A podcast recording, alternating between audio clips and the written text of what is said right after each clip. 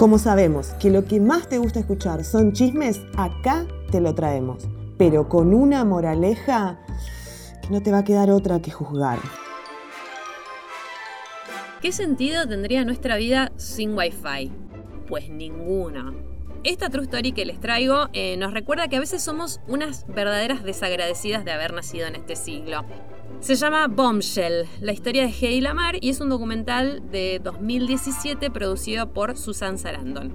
Hedy Lamar fue una actriz de Hollywood de los años dorados que no era linda, era hegemoniquísima. Para que se den una idea, su cara inspiró a la Blancanieves de Disney y a la Gatúbela del cómic. Mm, pero no fue solamente una cara bonita. Hoy en día es una ídola en la comunidad nerd porque inventó el salto de frecuencia ¿Qué es lo que después permitió la tecnología del Wi-Fi, del Bluetooth y del GPS entre un montón de aplicaciones. Ahora, la vida de Hedy Lamar fue definitivamente una vida de película. A los 16 protagonizó el primer orgasmo en el cine, después se casó con un fabricante de armas millonario aliado de Hitler, se aburrió y le pagó a la mucama para escaparse, ahí conoció al dueño de la Metro Goldwyn Mayer y con esa carita la lleva a Hollywood y la rompe obviamente. Para todo esto recién tenía 30 años Hedy. Ahí es cuando ella se inspira en el control remoto que saltaba la frecuencia de la radio y se le ocurre su gran idea. Y acá yo creo que es el gran error de su vida. Le regala esta idea al ejército norteamericano para que la pueda usar con los misiles en la guerra.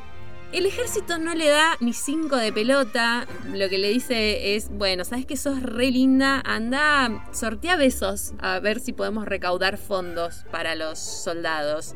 Bueno, y acá ya harta de toda esta situación de su propia vida, Hedy decide producir sus propias películas. Pero era malísima, se ve con la guita también, pierde toda su guita y se deprime. Y para colmo, empieza a excederse un poco con las cirugías estéticas. Ojo que acá dicen que la idea de esconder la cicatriz del lifting detrás de la oreja es una idea que Hedy Lamar se la dio a su cirujano. Bueno, hay un montón de preguntas que seguramente se harán ustedes, a las cuales eh, no tengo respuesta, miren el documental.